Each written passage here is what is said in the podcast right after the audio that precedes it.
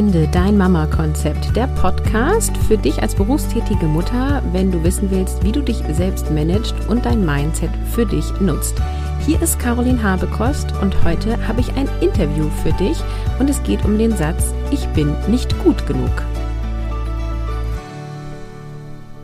Hallo und herzlich willkommen, Anja. Du darfst zu Beginn dich einmal vorstellen. Wer bist du und was machst du so? Hallo, liebe Caroline, vielen, vielen Dank für die Einladung in deinen Podcast. Und ja, ich bin Familienberaterin und ähm, Kursgeberin von Babykursen, um die Bindung im ersten Lebensjahr zu erhöhen. Und ja, und ich habe das System Keep Cool im Chaos entwickelt. Und äh, in dem begleite ich Mütter mit ihren Kindern ja, um einfach diese Gefühlswelt, in der wir häufig das erste Mal so auch in der Autonomiephase landen, äh, wo halt diese großen Gefühlswellen auf uns zukommen, um da halt eine beziehungsorientierte Vereinbarkeit auch hinzubekommen, gerade wenn Mütter wieder arbeiten gehen und ähm, ja, da halt in guter Verbindung mit sich zu bleiben und mit dem Kind zu bleiben und auch mit dem Partner zu bleiben, ohne sich da aufzuarbeiten und abzuarbeiten und ohne dass wir durch diese Gefühlswellen irgendwann den Kontakt mit unseren Kindern verlieren. Hört sich ein bisschen hart an, aber den irgendwie aufs Spiel setzen. Ja, cool. Genau. Magst du noch ein bisschen was zu dir als Person erzählen? Also wie ist deine Familiensituation und wo lebst du? Wir leben im schönen Hamburg, im Norden von Hamburg. Und wir, das sind mein Mann und ich und unsere drei Kinder. Die sind mittlerweile schon ein bisschen älter. Die sind jetzt 15, äh, 13 und 11 und unser Hund. Ja. Der gehört auch noch dazu. Dann hast du also ordentlich Erfahrung, sowohl mit anderen Müttern und ihren Babys als auch selber mit deinen drei Kindern, war? Ja, genau. Also das hat sich dadurch sehr gut ergeben. Wir waren auch eine Zeit im Ausland und da sieht man ja auch nochmal andere Familiensituationen und auch andere Familien, wie sie Situationen meistern. Und dadurch habe ich irgendwie so einen ganz guten ähm, ja auch mal so einen Blickerweiterung sozusagen erfahren dürfen. Ja, einfach. Cool. Und ja, also genau. Ja, und heute wollen wir über das Thema sprechen, ich bin nicht gut genug oder ich glaube es, nicht gut genug zu sein, weil das ein Gefühl ist, äh, ja, was wahrscheinlich jede Mutter oder vielleicht auch jeder Vater kennt. Ähm, und wir wollen so ein bisschen darüber reden, was für ein Hamsterrad sich daraus entwickelt. Vielleicht fangen wir mal vorne an. Ähm, für alle die, die das vielleicht auch noch nicht so in Worte fassen können, dieses Ich bin nicht gut genug. Wo, also, wo entsteht dieses Gefühl und warum komme ich irgendwann zu dieser scheinbaren Erkenntnis? Mm, ja, das kann halt dann passieren. Wir haben ja gewisse Erwartungen oder auch Vorstellungen, wie das so laufen wird mit unserer Familie, wie das, wie wir auch als Mutter sein möchten innerhalb der Familie und wie wir selber uns auch wahrnehmen möchten. Und dann haben wir das Gefühl, gerade auch wenn wir jetzt wieder in den Beruf einsteigen, dass wir ähm, alles unter einen Hut bekommen möchten. So, wir möchten mit unseren Kindern in Beziehung bleiben, eine gute Mutter sein, sozusagen, wie auch immer das jeder für sich definiert.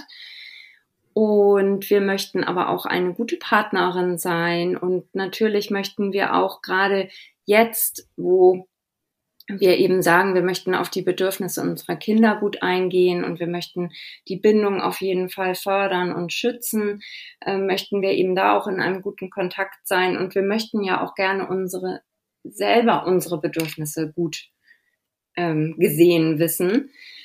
Ja, und das dann alles unter einen Hut zu bekommen, das ist dann manchmal herausfordernd. Und mein Ansatz ist da halt, das liegt häufig daran, dass wir eben mit noch Denkmustern und Denkweisen unterwegs sind, wie wir sie von unseren Eltern oder Großeltern und eben den Generationen vor uns bewusst oder unbewusst äh, vorgelebt bekommen haben. Ja, und dann versuchen wir das quasi bewusst oder unbewusst anzuwenden und es passt nicht für uns oder warum kann das zu einem Problem werden? Ja, die meisten, also ich spreche jetzt in Extremen und auch in, vielleicht äh, stimmt das nicht für alle, aber äh, so grundsätzlich ist es halt so, dass die wenigsten von uns bindungsorientiert groß geworden sind. Also wir sind in einer Zeit groß geworden oder die meisten Mütter, die zu mir kommen, äh, sind eben groß geworden mit stell dich nicht so an, jetzt mach nicht so ein Theater, nimm dich nicht so wichtig, ähm, jetzt äh, ist mal gut oder so mit solchen Sprüchen eben. Und mir ist ganz, ganz wichtig zu sagen, jeder, also alle Eltern, auch die Generation vor uns, jeder macht es halt so gut, wie er kann und nach bestem Wissen und Gewissen. Und jeder möchte ja das Beste für seine Kinder. So. Nur ähm, dadurch haben wir halt auch gelernt, dass unsere Gefühle, dass die halt manchmal ein bisschen zu viel sind für unsere Umwelt. Hm. Und wir haben dann den Zugang zu unseren Gefühlen auch ein Stück weit verloren. Weil wir, oder als Beispiel, das Kind fällt hin, haut sich das Knie auf oder stößt sich halt nur und offensichtlich ist vielleicht gar nicht so viel passiert. Und wir sagen dann sowas wie, ach, ist doch nicht so schlimm. So, geht doch wieder. Ein Fußballer kennt keinen Schmerz oder so. Mhm. Und dann lernen wir halt, wenn das jetzt immer wieder mal passiert in solchen Situationen, dass unsere Gefühle, dass das, was wir wahrnehmen, nicht richtig ist. So. Oder auch wenn, wenn jetzt ein Geschwisterkind dem anderen was wegnimmt und wir sagen, ach, ist doch jetzt nicht so schlimm, gib ihm das doch. Jetzt stell dich doch nicht so an. So. Und dann lernen wir halt über die Dauer der Zeit, wenn das, wenn wir halt immer mal wieder solche Situationen haben, dass das, was wir wahrnehmen, anscheinend nicht richtig ist wenn wir das wahrnehmen als, ja, aber ich spüre doch jetzt den Schmerz. Oder nee, ich finde das doch jetzt ungerecht. Oder ich bin doch jetzt traurig. Wenn dann immer wieder die Personen, wo wir uns eigentlich äh, die als Vorbild ja nehmen, sagen, das ist nicht schlimm. Das, das nimmst du falsch wahr. So, und dadurch haben wir dann irgendwann selber nicht mehr so einen guten Zugang zu unseren Gefühlen und Bedürfnissen. Hm. Jetzt ist es zumindest bei mir so gewesen, schon vor dem ersten Kind, und die älteste ist ja jetzt neun, dass ich gleich ganz viel gelesen habe über bindungsorientierte Elternschaft. Ich weiß jetzt nicht genau, wie der Wissensstand meiner Hörerin ist. Vielleicht sagst du einmal, was bedeutet denn bindungsorientiert begleiten? Also wir müssen davon aus, also mittlerweile ist es wissenschaftlich belegt, deswegen sage ich, wir müssen davon ausgehen, ähm, wir dürfen davon ausgehen, dass Bindung eben nichts mit äh, genetisch verbunden, Verbundenheit zu tun, mit genetischer Verbundenheit zu tun hat, sondern etwas ist, was sich über die Dauer der Zeit aufbaut. Also deswegen auch in meinen ähm, Kursen, das sind Delphi-Kurse, die gehen im, die starten im ersten Lebensjahr, meist irgendwie so acht bis zwölf Wochen nach der Geburt. Und da geht es eben darum, die Bindung zwischen Eltern und Kind zu fördern. Und das ist eben etwas, wo man, früher hat man gedacht, diese Bindung ist halt gegeben, dadurch, dass man ein Kind gebärt und dadurch, dass die Eltern da sind, ähm, ist man eben sozusagen auch automatisch gebunden. Aber mittlerweile weiß man eben, das ist nicht so, sondern diese Bindung, wenn man so will, das Vertrauen baut sich halt auf. Und mhm. wir Menschen sind Bindungswesen. Also wir, wir müssen in einem sozialen Verbund sein, um zu wachsen. Und es gibt eben Dinge, die das fördern und genauso gibt es eben auch Sachen, die das eben nicht fördern. Mhm. Und diese Bindung, das endet aber nicht nach dem ersten Lebensjahr, sondern das geht halt weiter. Es ist wie ein Pflänzchen, was man hegt und pflegt. Ja. Ähm, ich spinne jetzt mal quasi dein Beispiel weiter im Sinne von, okay, ich bin äh, wahrscheinlich nicht bindungsorientiert aufgewachsen, möchte selber bindungsorientiert mit meinem Kind umgehen, weil ich ja jetzt gelernt habe, dass das gut und wichtig ist. Jetzt stehen wir auf dem Spielplatz, mein Kind äh, verletzt sich offensichtlich nicht so stark, weint. Ich gehe hin und tröste. Ich sage nicht, ähm, ach, das tat nicht weh. So. Mhm. ähm, die Resonanz von drumherum ist aber oft eine andere.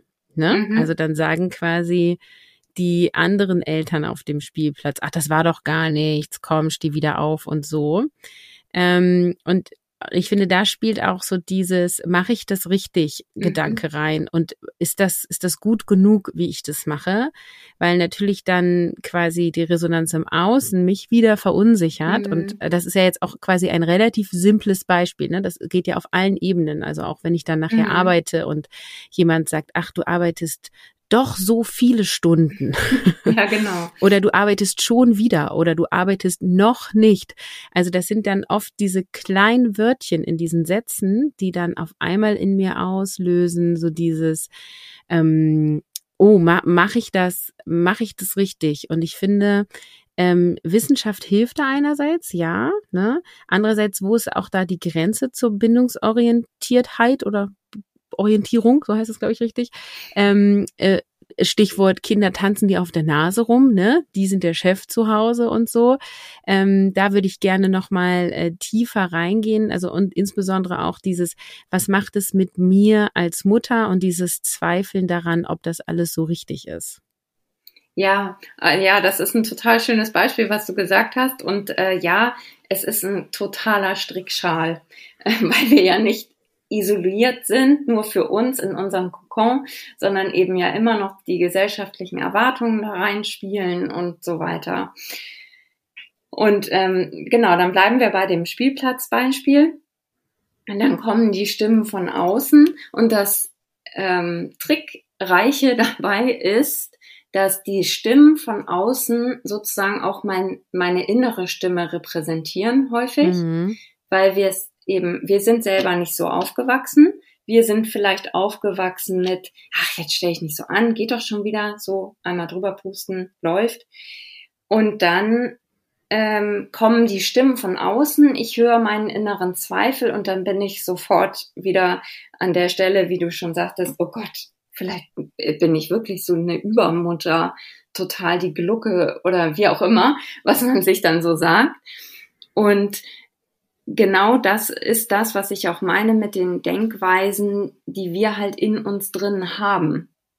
Und sich dessen bewusst zu werden, dass wir es halt so nicht gelernt haben und dass wir sozusagen immer zwei, ähm, wenn man so will, zwei Fronten haben, an denen wir sind. Nämlich einmal unsere innere Stimme, weil wir ja da auch gegen unsere erlernten Handlungsmuster gegen angehen und mhm. die Stimme von außen, wo wir sagen, äh, wenn die dann vielleicht noch sagen, ach Gott, du ziehst da voll das Weichei ran, ähm, wo wir natürlich sagen, oh Gott, das möchte ich aber gar nicht.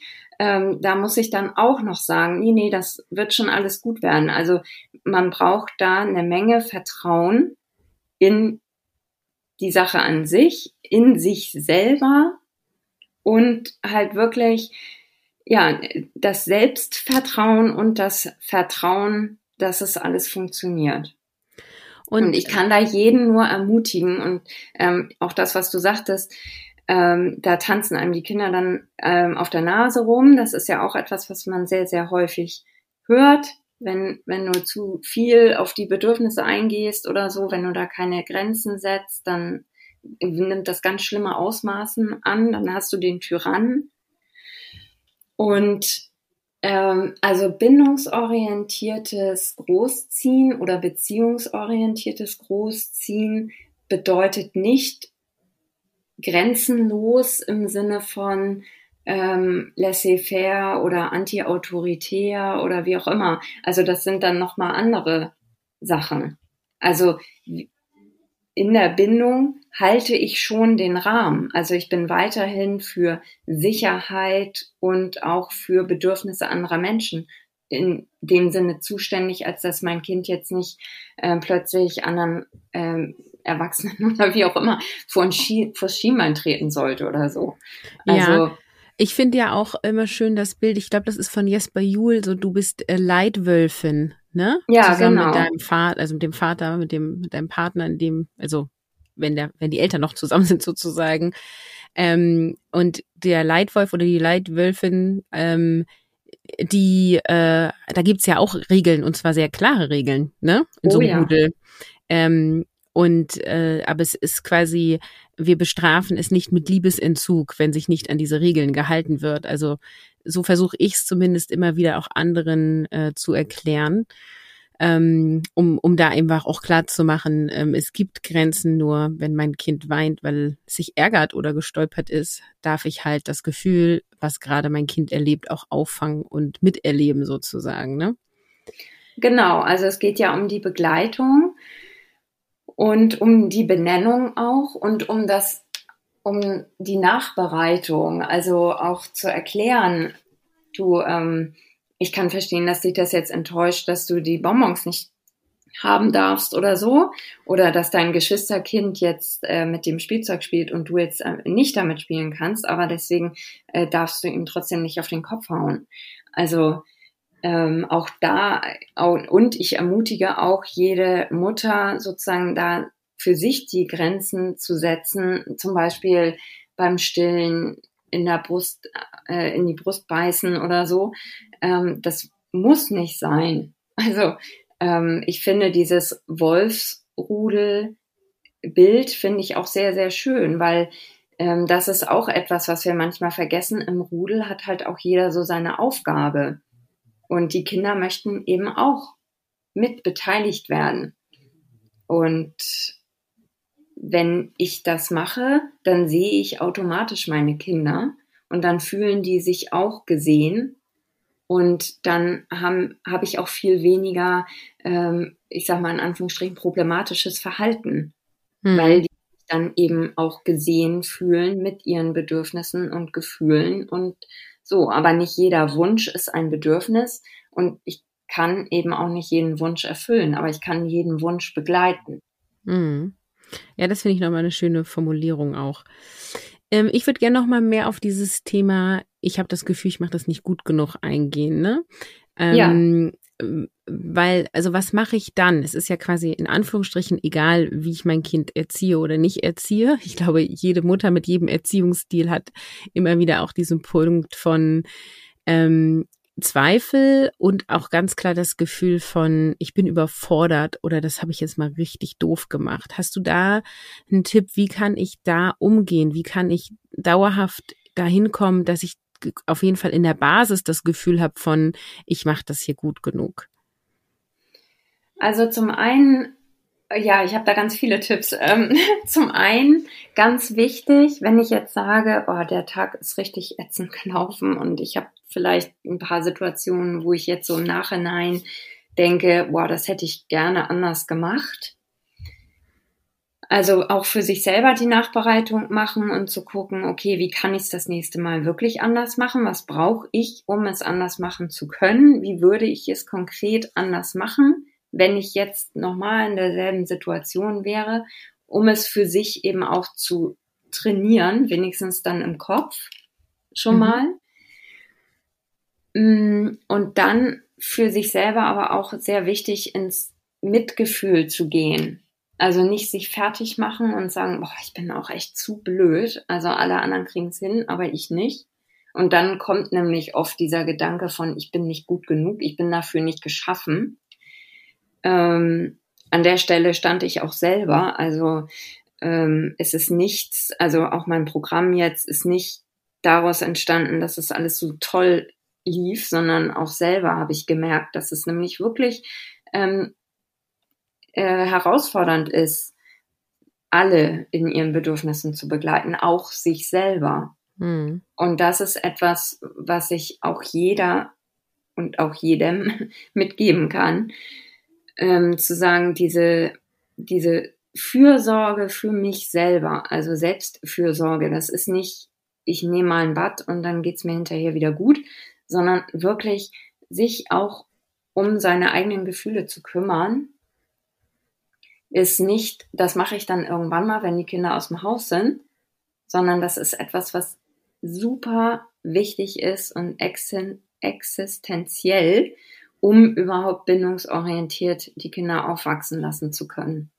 Ja, da wenn, kann ich wenn ja ich selber meine Gefühle nicht verstehe und nicht weiß, was ich brauche, dann ist es schwer, das für die Kinder vorzuleben. Mhm. Ja, ich kann da ja auch noch mal eine schöne Anekdote erzählen. Ich dachte ja, als ich ein Kind hatte, ich habe keine Zeit für Selbstfürsorge. Bei zwei Kindern dachte ich, oh, es wäre schon ganz gut, aber ach, so viel schaffe ich es nicht, mache ich ab und zu mal. Jetzt beim dritten Kind weiß ich, ich also wenn ich keine Selbstfürsorge täglich mache, schaffe ich das hier gar nicht. Ja. Also ähm, und ich wünschte, ähm, ich hätte es schon beim ersten Kind gemacht, weil es ist nämlich nicht eine Frage der Zeit, ob ich das mache oder nicht, sondern wirklich eine Frage des der Priorität, ne? Mhm. Weil Zeit haben wir ja alle 24 Stunden am genau. Tag, ne? Und es ist tatsächlich so, dass ich äh, mindestens 30 Minuten am Tag, sogar oft 60 Minuten, entweder morgens oder abends, mir nehme, nur für mich, um zum Beispiel den Tag zu reflektieren, um Yoga zu machen oder eine Meditation zu machen. Ich mache gern geführte Meditation, weil ich da gut in meine Gefühle komme. Ne? Mhm. Oder ich mache nehme selber an Programmen teilen im Bereich, ich nenne es mal Persönlichkeitsentwicklung.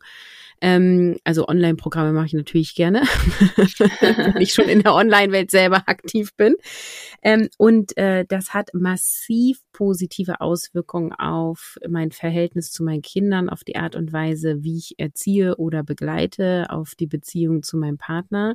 Und das Wunderbare ist ja, dass Kinder einen nachahmen. Das heißt, ich ja. benenne meinen Kindern das auch gegenüber, dass ich sage, ich mache das oft zum Beispiel so gegen 19 Uhr, da schläft schon die ganz Kleine, die jetzt ein Jahr alt ist, und die beiden Grundschüler sind dann noch wach. Und dann sage ich halt, ich gehe jetzt in mein Zimmer, ich habe inzwischen ein eigenes Zimmer und ich möchte für mich alleine sein und ich brauche die Zeit für mich. Und automatisch, das hat ein paar Wochen gedauert, aber es ist heute so, dass meine beiden Kinder sich dann auch zurückziehen, entweder alleine oder zusammen und ganz ruhige Dinge machen. Und wir haben vorher jahrelang versucht, irgendwie vor dem Schlafengehen schon mal so ein bisschen runterzufahren hier, ne? Und wir haben sämtliche Sachen probiert und es hat nicht funktioniert, nicht dauerhaft. Und seitdem ich quasi vormache, wir essen Abendbrot, dann räumen wir den Tisch ab, machen die Küche fertig und dann ähm, ziehe ich mich zurück. Was machen die beiden Großen? Die ziehen sich zurück. Ja, fantastisch. Insofern. Und genau so ist es. Und deswegen fällt es uns auch oft so schwer, weil wir es halt selber nicht gesehen haben von unseren Eltern. Ja. Also, und ähm, es ist wirklich etwas, also wer sagt, er hat da keine Zeit für, hm, ja, man nimmt sich nicht die Zeit dafür. Aber es ist tatsächlich so. Ähm, ich glaube, viele wissen auch nicht, wo sie anfangen. Also wäre von mir, bei mir zum Beispiel auch so gewesen beim ersten Kind, ne? Also so, viele sagen ja, mach mal irgendwie, meditier mal oder nimm mal ein Bad oder so. Aber das ist es also ja nicht. Es ist ja diese Auseinandersetzung mit dir selber ähm, und da den eigenen Weg auch zu finden. Wann kann ich das? Wie kann ich das am besten? Und kann ich das für mich alleine oder hole ich mir da Unterstützung und mache ich, hole ich mir einen persönlichen Coach oder mache ich ein Selbstcoaching-Buch oder was auch immer. Es gibt ja tausend Möglichkeiten, Journaling und weiß ich nicht was alles. Aber ich glaube, dass äh, da muss man halt auch erstmal drauf gebracht werden oder das muss man irgendwie mal reinschnuppern und ausprobieren, bevor man dann noch wirklich weiß, ähm, das ist was äh, für mich, ne? Und ähm, man wird sich halt seiner selbst viel mehr bewusst und dadurch mhm. kommt man mehr ins Selbstbewusstsein und dadurch auch weniger ins Zweifeln. Und ich finde halt auch, es ist, geht ja auch nicht darum, nie an sich zu zweifeln, aber es ist dann einfach so in solchen Phasen, wo man dann überfordert ist oder in Situationen, wo man sich irgendwie ärgert und denkt, okay, nee, also jetzt habe ich hier mein Kind echt zur Sau gemacht und angeschrien. Das war irgendwie, ist das ja nicht so das, wie ich es mir vorgestellt habe. So dann ist aber quasi der Weg immer schneller im Sinne von, oh, ich habe es gemerkt, ähm, war doof, möchte ich nicht. Und dann kann man ja auch wieder in Kommunikation gehen. Und ich habe das auch schon gemacht, als die Kinder im Kindergartenalter waren, dass ich auch vor denen geweint habe und gesagt habe, es tut mir leid. Ähm, und das war gerade nicht fair von mir. Und auch wenn sie es nicht verstanden haben, ich habe denen dann halt einfach erklärt, welche Erkenntnis ich hatte, weil sie es auf emotionaler Ebene ver ja. verstanden haben. Und das hat mir immer einfach auch geholfen, denen quasi auch zu zeigen, Leute, ich, also ich gebe hier echt mein Bestes und ich bin fix und fertig und irgendwie ärgert es mich auch, dass es hier gerade nicht ankommt, ne? Aber wir sind auf dem Weg. und genau. ich zeig dir jetzt mal, wie man sich entschuldigt. so, weil ich entschuldige mich jetzt bei dir für mein Verhalten, ne? Oder auch so dieses, wenn ich sauer werde, gehe ich inzwischen raus. Ähm, das machen die Kinder auch nach, ne? Die sagen dann halt genau. halt auch, bevor ich jetzt hier ausflippe, gehe ich in mein Zimmer. ja, genau. Mach das mal, bevor du ausflippst. Ja, ja, und dadurch lernen halt die Kinder. Und genau das ist ja das, was wir eben möchten. Es geht ja nicht darum, dass wir die Gefühle irgendwie wegmachen wollen. Also jeder darf ja wütend sein. Aber es geht darum, am Ende des Tages, dass wir sie sozialverträglich äußern. Also ich kann ja auch später nicht unbedingt meinen Chef dann lang machen oder der Nachbarin äh, mit einem nackten Popo ins Gesicht springen, nur weil die vielleicht irgendwas gemacht hat, was mich geärgert hat oder so. Also ähm, es geht halt ja schon darum, dass wir auch den Kindern zeigen, okay, du bist wütend, wohin mit deiner Wut? Ja. Und da möchte ich am Ende auch nochmal die Brücke schlagen zur Berufswelt, weil ja hier viele im Podcast äh, hören, eben und berufstätig sind sozusagen. Einmal ist es so, dass ich schon das Feedback bekommen habe äh, in Meetings, dass ich ja super gut lange ruhig bleibe, aber immer sehr klar und deutlich bleibe, aber alle Bedürfnisse beachte. und dann, ne, dann sagte die Kollegin, woher kannst du das? Ich sage, ich habe Kinder, deswegen kann ich's. Ich habe das jetzt echt lange geübt so. Ich sagte, es ist ja genauso, es ist ähnlich, als wenn sich zwei Kindergartenkinder um ein Spielzeug streiten. Mhm. Ne? Ähm, also das ist der eine Punkt. Man kann das tatsächlich als Kompetenz mitnehmen in, ins Team sozusagen auf der Arbeit. Und dann dieses andere Thema von wegen, mh, Zweifel, kann ich das wirklich gut genug, bin ich überfordert oder auch nicht.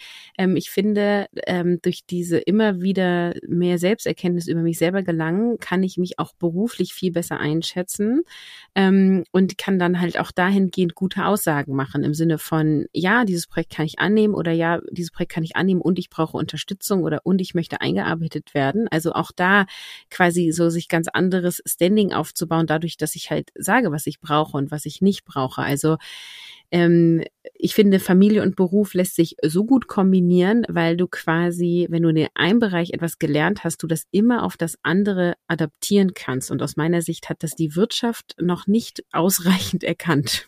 Ich weiß ja, nicht, wie da deine Erfahrung ist. In, in Schweden zum Beispiel ist es ganz anders. Da wird Elternschaft auf jeden Fall mit äh, berücksichtigt, auch gehaltlich, ähm, als äh, Kompetenz als mhm. zusätzliche Kompetenz sozusagen. Und ähm, ich wollte noch was sagen dazu, wenn wir uns dann nicht gut genug fühlen oder so. Ähm, häufig kommen wir dann auch in so ein in Opferrolle hört sich immer so hart an, aber wir sind dann schnell so, ah, ich, ich mache hier alles für alle und keiner sieht, was ich hier alles tolle Tolles leiste und wie auch immer.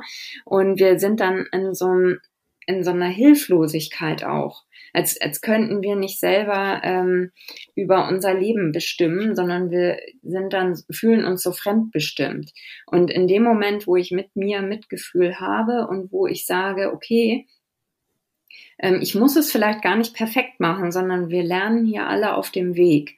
Und ähm, es ist okay, Fehler zu machen. Und Fehler liegen auf dem Weg zum Erfolg. Also es sind nicht zwei unterschiedliche Wege, Misserfolg und Erfolg, sondern das eine liegt sozusagen auf dem Weg. Und ich habe Spaß auf dem Weg ins Ziel. Es geht nicht darum, irgendwo anzukommen, sondern wie mache ich mir den Weg dahin so schön wie möglich. Und äh, wenn ich das habe, dann habe ich auch keine Angst mehr vor dem nächsten Wutausbruch, sondern dann sage ich, cool, das ist wieder eine Möglichkeit, wo wir alle lernen können. Mhm. Das nehmen wir doch mal als schönes Schlusswort. äh, ich finde, wir haben hier ganz gut ein paar Dinge zusammengetragen. Sag doch noch mal am Ende, wenn jemand mehr von dir beziehungsweise deiner Arbeit sehen möchte, wo klicke ich mich da rein? Mm, entweder auf meiner Homepage anjamöwes.com oder bei Instagram. Ähm, das ist dann anja.möwes. Genau. Und dann ähm, dann findet man mich da. Und äh, mittlerweile bin ich auch immer oder berate ich auch immer mehr Mütter, die sich äh, selbstständig gemacht haben oder auf dem Weg dahin sind, um eben, wie du schon sagst, ähm, diese Vereinbarkeit auch mit wenig Stunden in der Woche zu schaffen. Hm. Ähm, ja. Weil auch da ähm, ist es wichtig, in Beziehung zu bleiben. Mit sich selbst und mit allen anderen. Ja dann verlinke ich das in die Show Notes und äh, ja, bedanke mich gerne. bei dir. ja, vielen, vielen Dank. Ja. Vielen, vielen Dank auch an dich und vielen Dank für deine wertvolle Arbeit. Ja, dann sage ich danke ebenso und für heute sage ich Tschüss. Tschüss. Ich freue mich, dass du Hörerin meines Podcasts bist. Also vielen Dank an dieser Stelle. Und für alle, die Interesse haben an meinem begleiteten Online-Kurs Mission Kopffrei, wie du mehr erledigst und weniger machst, der klickt mal in die Show Notes auf den passenden Link, denn ich werde wieder eine Runde starten. Genau, am 20.07.2021 gebe ich dazu ein Webinar, was natürlich kostenfrei ist. Und eine Woche später starten wir mit dem Kurs. Also wenn du Interesse hast und dabei sein willst, dann klick dich rein. Ich verrate dir hier mein Selbstorganisationssystem, wie du quasi alle Bälle, die so in der Luft sind, im Blick behältst und wie du die möglichst gelassen abarbeiten kannst und eben auch merkst, wann es zu viel wird und wie du dann reduzieren kannst.